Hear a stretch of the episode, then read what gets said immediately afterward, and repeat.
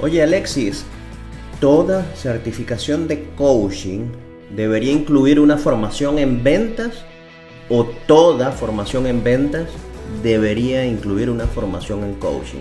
¿Qué crees? Oh, eso me recuerda a la pregunta aquella que le hicieron a una Miss, que por ahí se volvió meme, no sé si te acuerdas, si el hombre complementa a la mujer o la mujer al hombre o en sentido contrario, algo así. Y es un tema bien interesante de discutir. Bueno, veamos, veamos de qué trata. Discutimos el de ventas y coaching, ventas no y el de la. Miss. No, no, no, no, está bien. Comenzamos. Desde San Antonio, Texas, ICLA presenta Coaching al Día con Alexis Suárez y Carlos Figueroa. Comenzamos. Bueno, y traemos este tema hoy a discusión por un artículo que leímos hace unos días en, en la revista Forbes.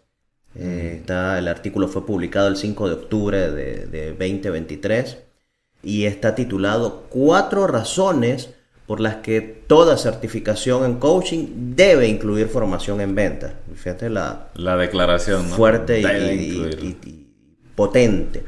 Este artículo eh, fue escrito por Michelle Rockwood, eh, quien es autora del libro Joyful Selling. Es un libro de ventas especialmente escrito para coaches que pues nos comprometemos a leerlo y luego compartir algunos aprendizajes con ustedes. Pero antes de entrar en esas cuatro razones, hay algo aquí que llama la atención, que esta autora pues es especialista en ventas, tiene una academia de ventas, entonces, bueno, vamos a analizar esas cuatro razones para ver qué tan objetivas podrían estar siendo. Sí, sí. Bueno, como lo decía en la introducción, esto es como aquel comentario de, de, de la Miss, ¿no? De que, que- quién complementa a quién. Ciertamente, podemos decir, el coaching es un complemento importantísimo para las ventas. Ahora, ella está haciendo un- una declaración al contrario. eh, las ventas como un complemento importante de la formación del, del coach. Y pues ciertamente es, es un- es algo que, que vale la pena considerar, especialmente en estos días donde pues, el mercado está tan saturado de coaches, de ofertas, y creo que el desarrollar la habilidad de ventas para el coach que quiere comercializar o hacer del coaching un negocio, definitivamente es algo, es algo importante e interesante de explorar. Es crucial, si no vendemos no hay negocio. Sí. Ahora, vale eh, pues aclarar acá, las ventas es una habilidad que son útiles, que es útil no solo en el coaching, en, en todos los aspectos de nuestra vida. Ahora, entrando en esas cuatro razones que eh, plantea la autora, la, la primera de ellas es que dice que esto es lo correcto de hacer, es que lo adecuado, lo correcto, la manera correcta de formar coaches es enseñándolos también a vender porque si no les estoy dando una educación incompleta. Claro, ella lo plantea de dar la, la formación de ventas dentro del proceso de formación de coaches. Sí. Es lo correcto de hacer. Mira, es, y- es- ciertamente es una habilidad importante que el coach la desarrolle, aunque aquí yo tendría mis puntos de, de desencuentro, ¿no? Porque tú estás formando un, un- cuando estás pues en el proceso de formación de, del coaching, lo enseñas justamente a hacer preguntas poderosas, a escuchar, escucha activa, que incluso son habilidades de un buen vendedor. Sí, sí. Y hay un tema de suspensión de juicios y mm, hay un tema de acompañamiento, o sea, todo lo que son las competencias de- de- de- del coach. Sin embargo, en ventas, cuando tú trabajas temas como manejo de objeciones, hay ciertas distinciones que lo, que lo podrían poner en conflicto con, con la, con lo que es la habilidad del coach. No la habilidad, sino más bien con el, el accionar o la forma de intervención de un coach al del vendedor. Y creo que meter todo en un mismo, en una misma formación podría como que generar más bien eh, eso, pues ese, ese conflicto, ¿no? O sea, co- como cuando estoy haciendo venta o cuando estoy haciendo coaching. Tanto como que ese sea el momento o que ese sea lo que sea lo correcto, pues mm, lo, lo veo discutible. no sé qué sí. piensas. Sí, quizás el mindset para el coaching o para las ventas es distinto. Digamos que el, el modo de pensamiento cambia notablemente. Comparto totalmente lo que planteas de que eh, hay habilidades de coaching que son súper útiles en las ventas. Yo podría afirmar al contrario, yo podría decir que toda formación de ventas debería incluir al menos una capacitación básica de habilidades de coaching. En ese sentido no lo objetaría, no porque yo dé certificaciones de coaching, sino porque creo que, es muy útil para los vendedores. Ahora, tal cual como lo plantea la autora, de, que, que, si yo no le enseño ventas a mis alumnos de coaching, yo los estoy educando mal o incompletamente, ahí sí no, también tengo mis desencuentros. Porque adicional a lo que planteas de que se puede generar cierta confusión por, las características particulares de cada proceso, está el tema eh, de que no todas las personas que estudian coaching lo están haciendo para dedicarse profesionalmente a ello. De hecho, la mayoría de las personas que estudian coaching no se dedican luego profesionalmente a la, profesión, al coaching. Entonces, pues es como que desvirtuar el tiempo de, horas que yo le voy a dedicar para enseñarle coaching a estas personas y distraerlos en, habilidades de ventas que, ojo, son necesarias, eh, pero creo que no es lo conveniente mezclar esto. Sí, sí, en muchos ámbitos de la vida, como lo has planteado. Y, por ejemplo, en mi caso, yo estudié coaching siendo eh, líder de un departamento de recursos humanos, era gerente de recursos humanos de, una empresa petrolera. Y lo estudié justamente para ponerlo en práctica dentro de las actividades de gerencia, de trabajo en equipo, de colaboración, de apoyo, de, mejorar procesos, de acompañar a, las personas que estaban dentro del equipo, incluso cómo, cómo mejorar el clima organizacional desde adentro, ¿no? Y por supuesto, si yo hago una formación en aquel momento donde, donde mete un componente de ventas, para mí creo que hubiera sido innecesario porque no, no nunca pensé, o nunca pensé, no, en aquel momento no tenía considerado hacer del coaching un negocio. Sí. Entonces, eh, ahí sí va a depender mucho de, de el para qué alguien estudia coaching. De pronto, que sea un programa de algo así como que fórmate como coach y comienza y desarrolla tu negocio de coaching, pues listo. Y si ya queda como que implícito todo lo que, lo que debería conllevar el programa, ¿no? Pero ya eso es otra cosa. Sí. Ahora, ¿qué, qué podríamos nosotros sugerir? O, vamos a hablar de qué es lo que nosotros hacemos desde ICLA, que es nuestra academia de, coaching acá en, en Estados Unidos. Eh, nosotros hacemos eh, o le ofrecemos a las personas que se inscriben en nuestros programas de certificación la opción de tomar un módulo adicional donde les mostramos el, modelo que hemos desarrollado, el modelo que, hemos llamado Coach Pro, donde les enseñamos a vender servicios de coaching y de mentoría a través de, Internet. Claro, y que no es solo la venta, ¿no? La venta pura y dura, como, como la llaman, es desde el manejo de las redes sociales, cómo crear tu, tu, primero cómo desarrollar tu marca personal, qué es lo que, qué tipo de servicio vas a ofrecer, cómo te vas a, vender o cómo te vas a proyectar, cómo te vas a, colocar como figura de autoridad en el mercado. Luego un poco de branding, de cómo vas entonces a, mercadear con esos productos, cómo los vas a ofrecer. Y, y, luego, bueno, sí, ya los detalles de la venta como tal, desde el eh, desde el, incluso el diseño del túnel de venta, que son cosas muy técnicas, hasta el manejo de objeciones en, las, ofertas, ¿no? en, los procesos de oferta de, tus mentorías o de tus sesiones de coaching o de los cursos, los programas que, desarrolles, lo que sea el producto que vaya a derivar de haberte formado como coach. Es, de eso sí, creo que es bien importante. Entonces, esa es la forma en que nosotros lo hacemos en ICLA. No sabemos si es la adecuada, pero es la que nos ha resultado.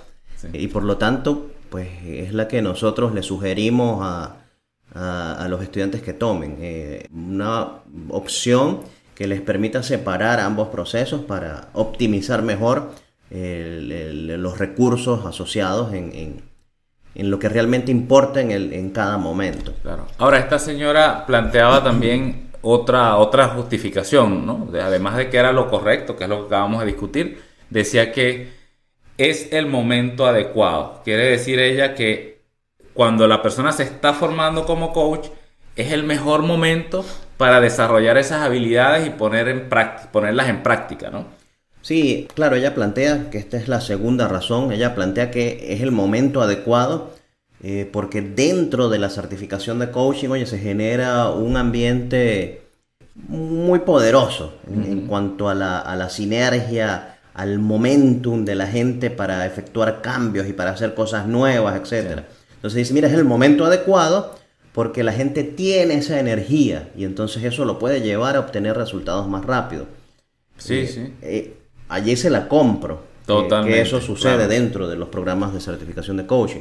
Ahora, es el momento adecuado para que ellos desarrollen esta habilidad distinta al coaching o es el momento adecuado para aprovechar ese impulso y ese momentum para que la persona, eh, oye, ejecute cambios eh, positivos en su vida.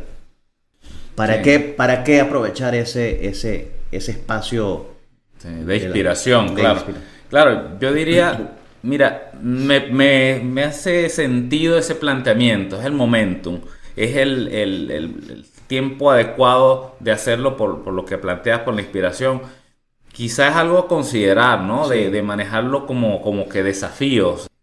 No, no, de pronto no salir a vender un programa de coaching, pero sí algo como, como que establecer desafíos que el estudiante tenga la oportunidad de conseguir algunos clientes puntuales para, bueno, que además le va a servir para, hacer su práctica. pues él lo va a ver como, como que, que sí, efectivamente puede conseguir esos clientes, como que efectivamente hay gente que está dispuesta a pagar por ese servicio y creo que eso lo va a llenar de, esa inspiración, de esa energía y además que va a, motivar a los otros, ¿no? Que creo que es el, siguiente punto que ella plantea. Correcto, que es el, la tercera razón es que ella, ella dice, no olvides el efecto ripple. Es como un efecto onda, ¿no? Esa, como cuando uno tira una piedra en, el agua y, y la onda se expande que es como, como ese momento de, inspiración de alguien afecta incluso a, las demás personas que están dentro de la formación, ¿no? Sí, está asociado, está asociado a la influencia que comienzan a ejercer esas personas que empiezan a lograr resultados y a vender sus servicios de coaching a otros y como que contagia al grupo y se genera ese efecto expansivo. Sí. Entonces, eh, pues sí, eso es, eh, allí le compro también esa razón, sería por ese motivo útil hacerlo, pero igual cabe la pregunta, oye, aprovechamos esa onda expansiva para que aprendan y desarrollen esta nueva habilidad o para que realmente hagan las transformaciones en su vida que están buscando. Claro, claro. Bueno, aquí no tengo una respuesta, no tendríamos una respuesta correcta o la respuesta adecuada. Creo que es de considerar, sí. es de considerar eh, establecer ese tipo de desafíos como para que le abra la mente. Una de las cosas que, observamos cuando la persona termina la formación de coaching es que a pesar de las herramientas que han recibido, a pesar de los recursos que obtienen, de cómo eh, aprenden no solo a inspirar a otras personas, sino a inspirarse a ellos mismos, a conectarse con sus recursos internos, muchos salen con el síndrome del impostor a la hora de, iniciar entonces un proceso de, ventas, de mm, ofertas de servicios, te salen con, esa cosa de que, oye, todavía no es suficiente, que tengo que seguir estudiando más, que no, no soy, no tengo el conocimiento todavía como para, para salir al mercado. Entonces creo que estos dos últimos puntos que hemos hablado, desde el momento adecuado y aprovechar ese efecto onda, podría ser ventajoso en cierta forma como para romper esa, ese síndrome del, del impostor desde adentro, desde el proceso de coaching para romper esas, esas creencias asociadas a, la incapacidad de vender, porque muchas personas tenemos, yo en algún momento también sentí esa, frustración de que no era bueno para las ventas y me lo internalicé, que, realmente creo que no fui bueno para la venta por, mucho tiempo. Y me, costó, fue un trabajo interno que tuve que hacer para lograrme zafar de, de, esa, de esas cadenas limitantes. Y creo que así mucha gente, ¿no? Entonces quizá ese momento sí podría ser adecuado para que las personas, además de librarse del síndrome del impostor, rompan esas creencias limitantes asociadas a vender. Porque sabemos que históricamente las ventas se han asociado a cosas negativas en, muchos aspectos. Correcto. Pero bueno, podría ser, podría ser algo interesante de, analizar e incorporar en las formaciones. Sí, como algunas pautas básicas para que los estudiantes de alguna manera aprendan algunas eh, habilidades esenciales y que las pongan en práctica consiguiendo las personas o los coaches para sus prácticas eh, durante la certificación. Bien, y bueno, estas tres causas o estas cuatro razones que da el autor han estado enfocadas desde el beneficio directo al estudiante. Ahora, plantea esta cuarta razón que tiene un poco que ver más con la academia, con, con el beneficio que obtiene la academia de incluir formación de ventas en su certificación de coaching. El autor dice que es una ventaja competitiva. Bueno, depende desde el punto de vista que se vea. Por, por contenido, por cantidad de cosas que le entregamos al cliente, puede ser sí una ventaja competitiva. Sin embargo, si lo vemos desde el punto de vista de costo, necesariamente tenemos que incrementar el costo de nuestro programa porque no podemos quitarle horas a la formación de coaching para dedicarlas a venta. Es decir, tenemos que ponerle más horas a la, certificación para poder incluir esto, estos programas de ventas y entonces en ese sentido, pues por precio mm. estamos en desventaja. Sí, ahí no sé, ahí no, no sé, no estaría tan de acuerdo con, con la autora por qué tan ventajoso competitivamente es que ahora tenga que aumentar el tiempo o sacrificar tiempo de formación de coaching para meter formación en ventas yo no lo haría, preferiría en tal caso alargar el programa con, un módulo extra de ventas, por ejemplo, en cuyo caso va a tener, va a afectar doblemente al estudiante. Uno, en que por, ya que como academia te impacta mis costos, tengo ahora un precio más alto.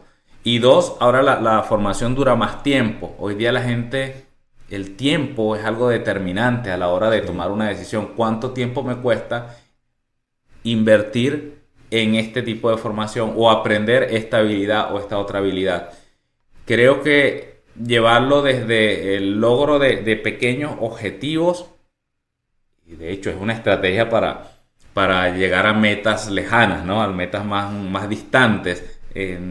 definir pequeños objetivos nos, nos mantiene como que en ese camino y nos mantiene motivados. Entonces, justamente un programa de coaching donde tú establezcas más bien esos objetivos más a corto plazo, por ejemplo, si estamos hablando coaching de salud, bueno, fórmate primero como, como coach de vida, adquiere las, competencias de coach de vida en un tiempo más o menos reducido, luego tienes un módulo donde aprendas coaching de salud, que puede ser un módulo mucho más corto que hacer una formación larga de coaching de salud, y luego un módulo de venta para que ahora aprendas a, desarrollar y vender estos servicios. Eso creo que podría causar, definitivamente causa un efecto más positivo en las personas, además de mantenerse en el camino, también a llegar al, resultado final, que es hacer del coaching un negocio, un estilo de vida. Fíjate que yo lo vería como una ventaja competitiva se entrega esa formación en ventas eh, totalmente asíncrona que en el episodio, creo que fue el anterior, discutíamos si una certificación de coaching online podría ser de calidad. Y bueno, ah, los invitamos a que vean ese episodio, que le escuchen, eh, para que conozcan nuestra opinión.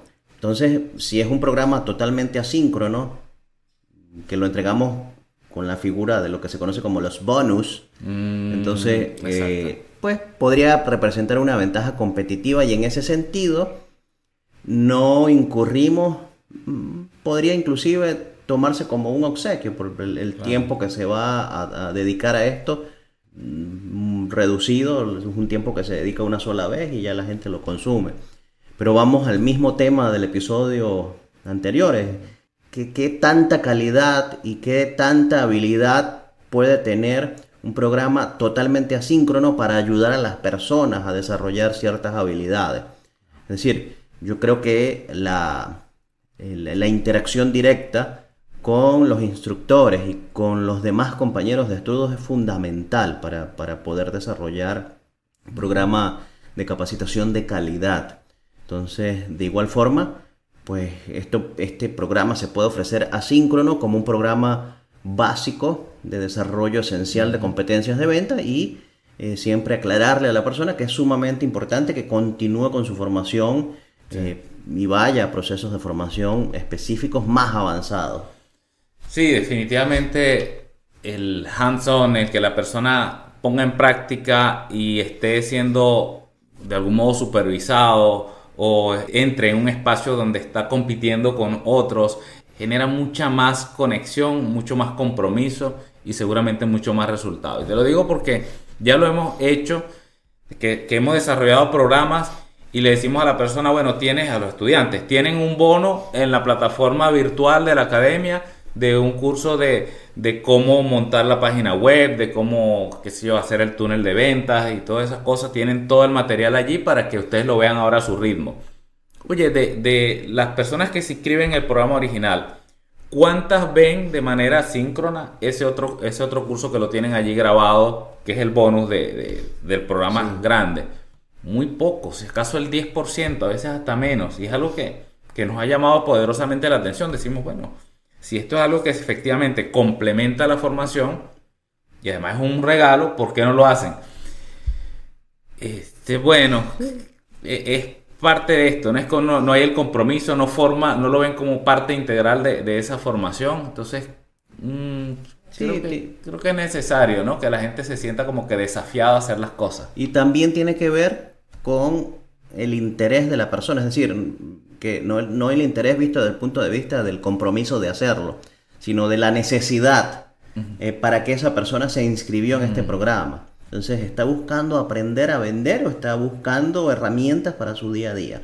Entonces yo creo que eso es importantísimo tenerlo en cuenta, qué es lo que está buscando la persona que viene a mi academia a, formarse como coach.